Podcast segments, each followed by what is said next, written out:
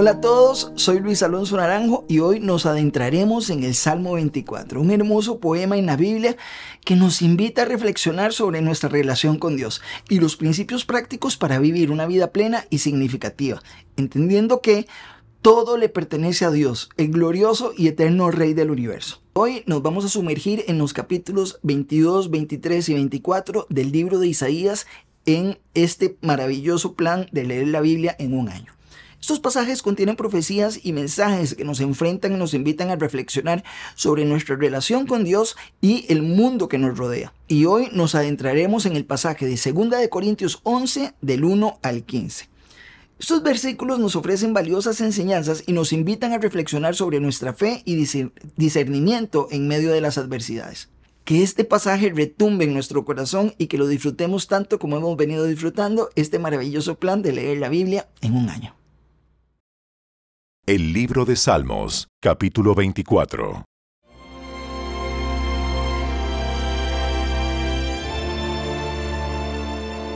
La tierra es del Señor y todo lo que hay en ella.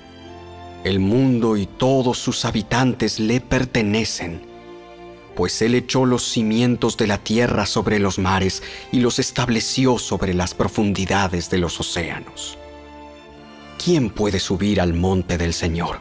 ¿Quién puede estar en su lugar santo? Solo los de manos limpias y corazón puro, que no rinden culto a ídolos y nunca dicen mentiras. Ellos recibirán la bendición del Señor y tendrán una relación correcta con Dios, su Salvador. Gente así puede buscarte y adorar en tu presencia, oh Dios de Jacob. Ábranse portones antiguos, ábranse puertas antiguas y dejen que entre el Rey de Gloria. ¿Quién es el Rey de Gloria? El Señor, fuerte y poderoso, el Señor, invencible en batalla. Ábranse portones antiguos, ábranse puertas antiguas y dejen que entre el Rey de Gloria. ¿Quién es el Rey de Gloria? El Señor de los ejércitos celestiales. Él es el Rey de Gloria.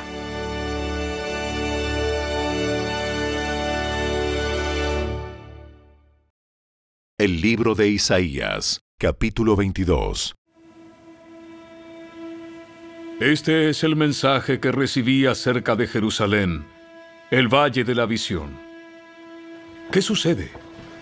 ¿Por qué todo el mundo corre a las azoteas?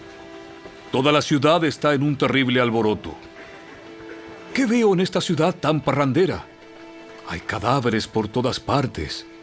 No murieron en batalla, sino a causa del hambre y de la enfermedad. Todos tus líderes huyeron. Se rindieron sin ofrecer ninguna resistencia. Los habitantes trataron de escabullirse, pero también fueron capturados. Por eso dije, déjenme a solas para llorar no intenten consolarme. Déjenme llorar por mi pueblo mientras presencio su destrucción. Oh, qué día de derrota tan aplastante.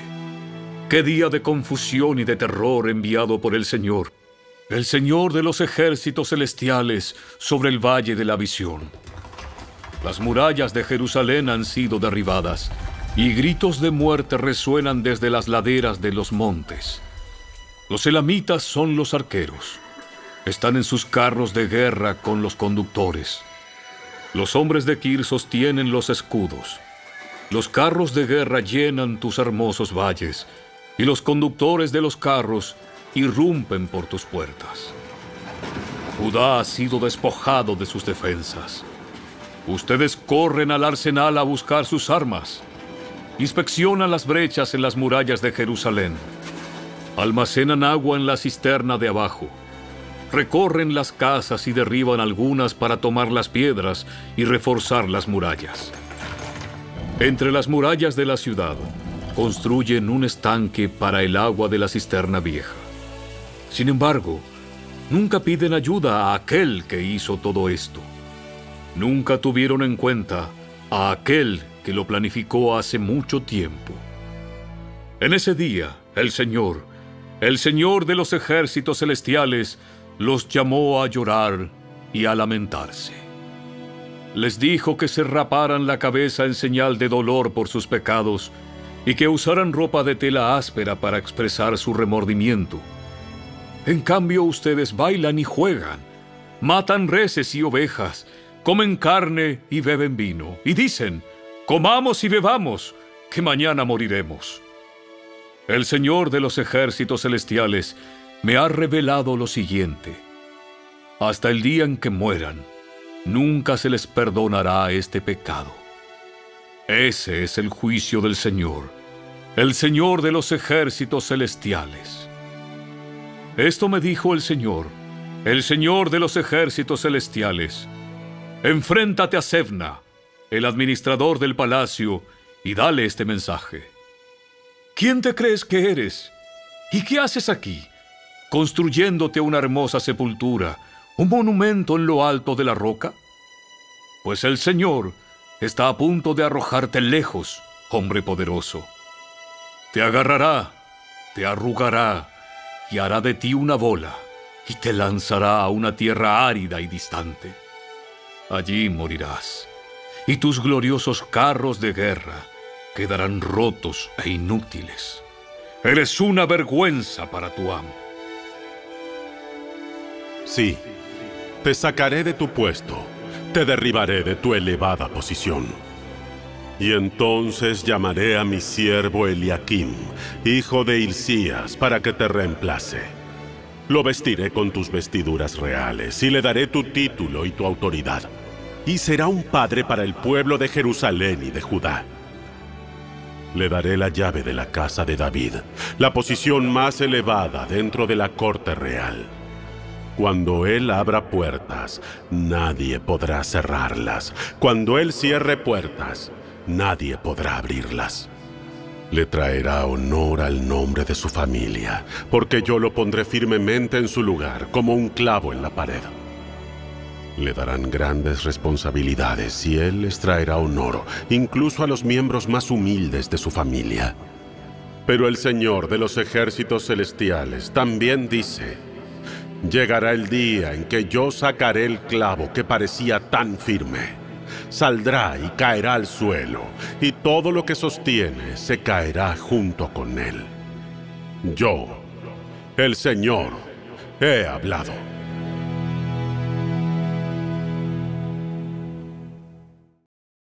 El libro de Isaías, capítulo 23. Este es el mensaje que recibí acerca de Tiro. Giman ustedes, barcos mercantes de Tarsis, porque quedaron destruidos el puerto y las casas de Tiro. Los rumores que oyeron en Chipre son ciertos. Lamentense en silencio, gente de la costa, y ustedes, mercaderes de Sidón. Sus comerciantes cruzaban el mar, navegando sobre aguas profundas les traían granos desde Egipto y cosechas de todo el Nilo. Ustedes eran el mercado del mundo. Pero ahora, tú pasas vergüenza, ciudad de Sidón, porque Tiro, la fortaleza del mar, dice, Ahora estoy sin hijos, no tengo hijos ni hijas. Cuando en Egipto oigan la noticia acerca de Tiro, habrá gran dolor. Avisen ahora a Tarsis Giman ustedes que viven en tierras lejanas. Con la larga historia que tenían ustedes, ¿son estas silenciosas ruinas lo único que queda de su ciudad antes tan llena de alegría? Piensen en toda la gente que enviaron para establecerse en lugares distantes. ¿Quién hizo caer este desastre sobre Tiro, la gran fundadora de reinos? Sus comerciantes eran todos príncipes sus mercaderes nobles. El Señor de los ejércitos celestiales lo hizo para destruir tu orgullo y dejar por el suelo a toda la nobleza de la tierra. Vengan habitantes de Tarsis, arrasen la tierra como el Nilo en sus inundaciones, porque Tiro está indefensa. El Señor extendió su mano sobre el mar, y sacudió los reinos de la tierra. Él se ha pronunciado contra Fenicia, ordenó que fueran destruidas sus fortalezas. Él dice, nunca más volverás a alegrarte, oh hija de Sidón, porque has sido aplastada. Aunque huyas a Chipre, no encontrarás descanso. Miren a la tierra de Babilonia. La gente de esa tierra ha desaparecido. Los asirios han entregado a Babilonia a los animales salvajes del desierto. Levantaron rampas de asalto contra sus muros, derribaron los palacios y convirtieron la ciudad en un montón de escombros. Giman ustedes, barcos de Tarsis, porque su puerto está destruido. Durante setenta años, el tiempo que dura la vida de un rey, Tiro será olvidada, pero luego la ciudad volverá a la vida, como en la canción acerca de la prostituta. Toma un arpa y camina por las calles, ramera olvidada. Entona una dulce melodía y canta tus canciones para que te vuelvan a recordar. Así es, después de 70 años, el Señor devolverá la vida a Tiro, pero no será distinta de lo que era antes volverá a ser una prostituta para todos los reinos del mundo. Sin embargo, al final, sus ganancias le serán entregadas al Señor. Sus riquezas no serán acumuladas, sino que darán buenos alimentos y vestidos de buena calidad a los sacerdotes del Señor.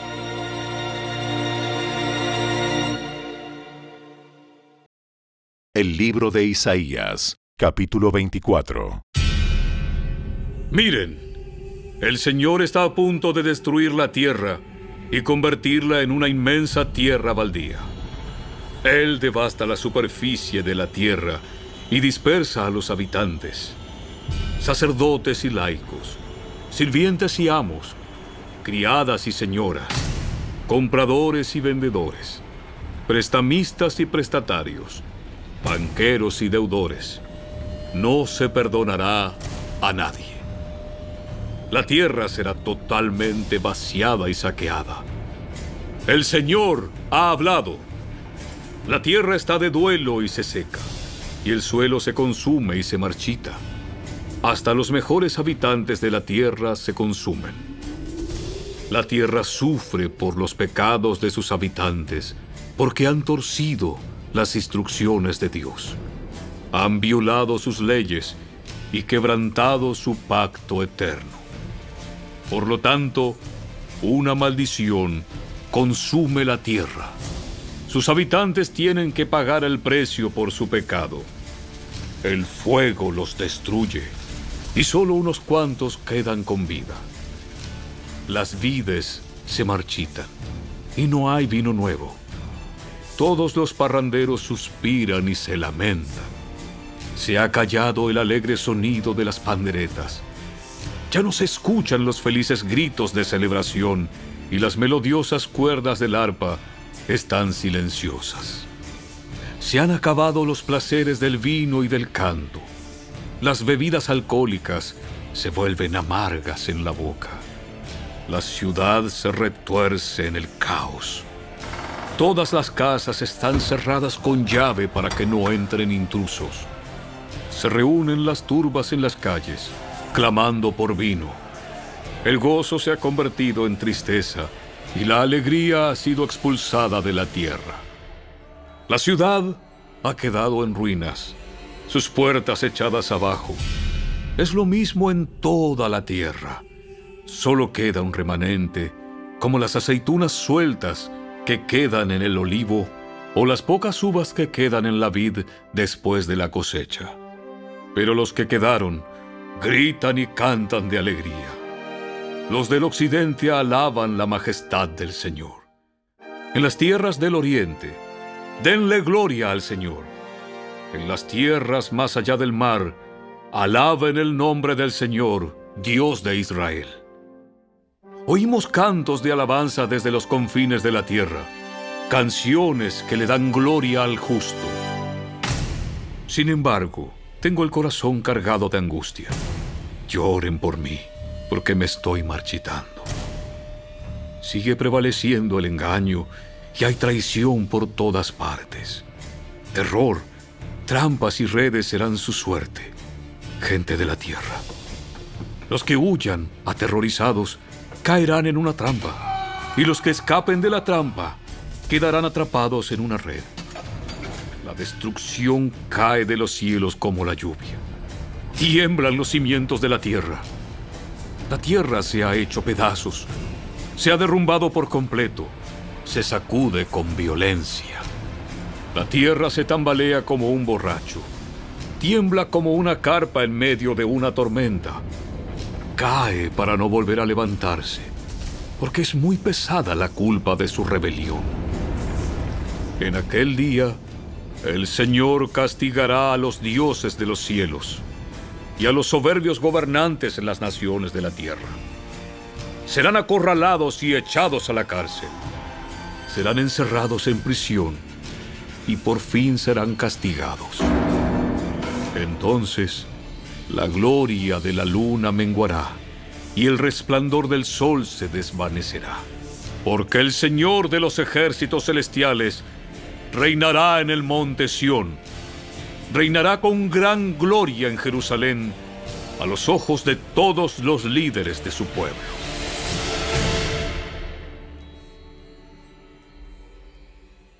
La segunda carta de Pablo a los Corintios, capítulo 11. Espero que toleren un poco más de mis tonterías. Por favor, ténganme paciencia, pues los celo con el celo de Dios mismo. Los he prometido como una novia pura a su único esposo, Cristo.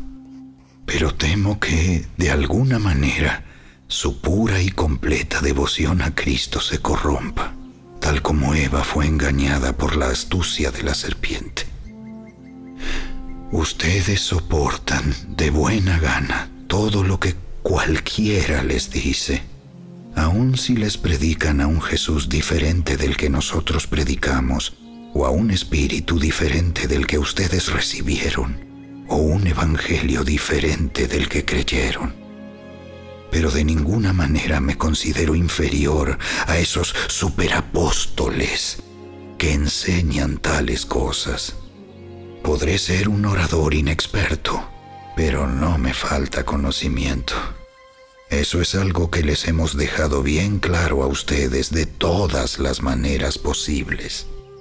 Estaba equivocado cuando me humillé y los honré al predicarles la buena noticia de Dios sin esperar nada a cambio. Les robé a otras iglesias al aceptar sus contribuciones para poder servirlos a ustedes sin ningún costo. Cuando estuve con ustedes y no tenía lo suficiente para vivir, no llegué a ser una carga financiera para nadie pues los hermanos que llegaron de Macedonia me trajeron todo lo que necesitaba. Nunca he sido una carga para ustedes y jamás lo seré. Tan cierto como que la verdad de Cristo está en mí, nadie en toda Grecia me impedirá que me jacte de esto. ¿Por qué? ¿Por qué no los amo? Dios sabe que sí, pero seguiré haciendo lo que siempre he hecho. Esto debilitará los argumentos de aquellos que andan buscando la oportunidad para jactarse de que su trabajo es igual al nuestro. Estos individuos son falsos apóstoles, son obreros engañosos que se disfrazan de apóstoles de Cristo. Pero no me sorprende para nada Aún Satanás se disfraza de ángel de luz. Así que no es de sorprenderse que los que lo sirven también se disfracen de siervos de la justicia. Al final, recibirán el castigo que sus acciones perversas merecen.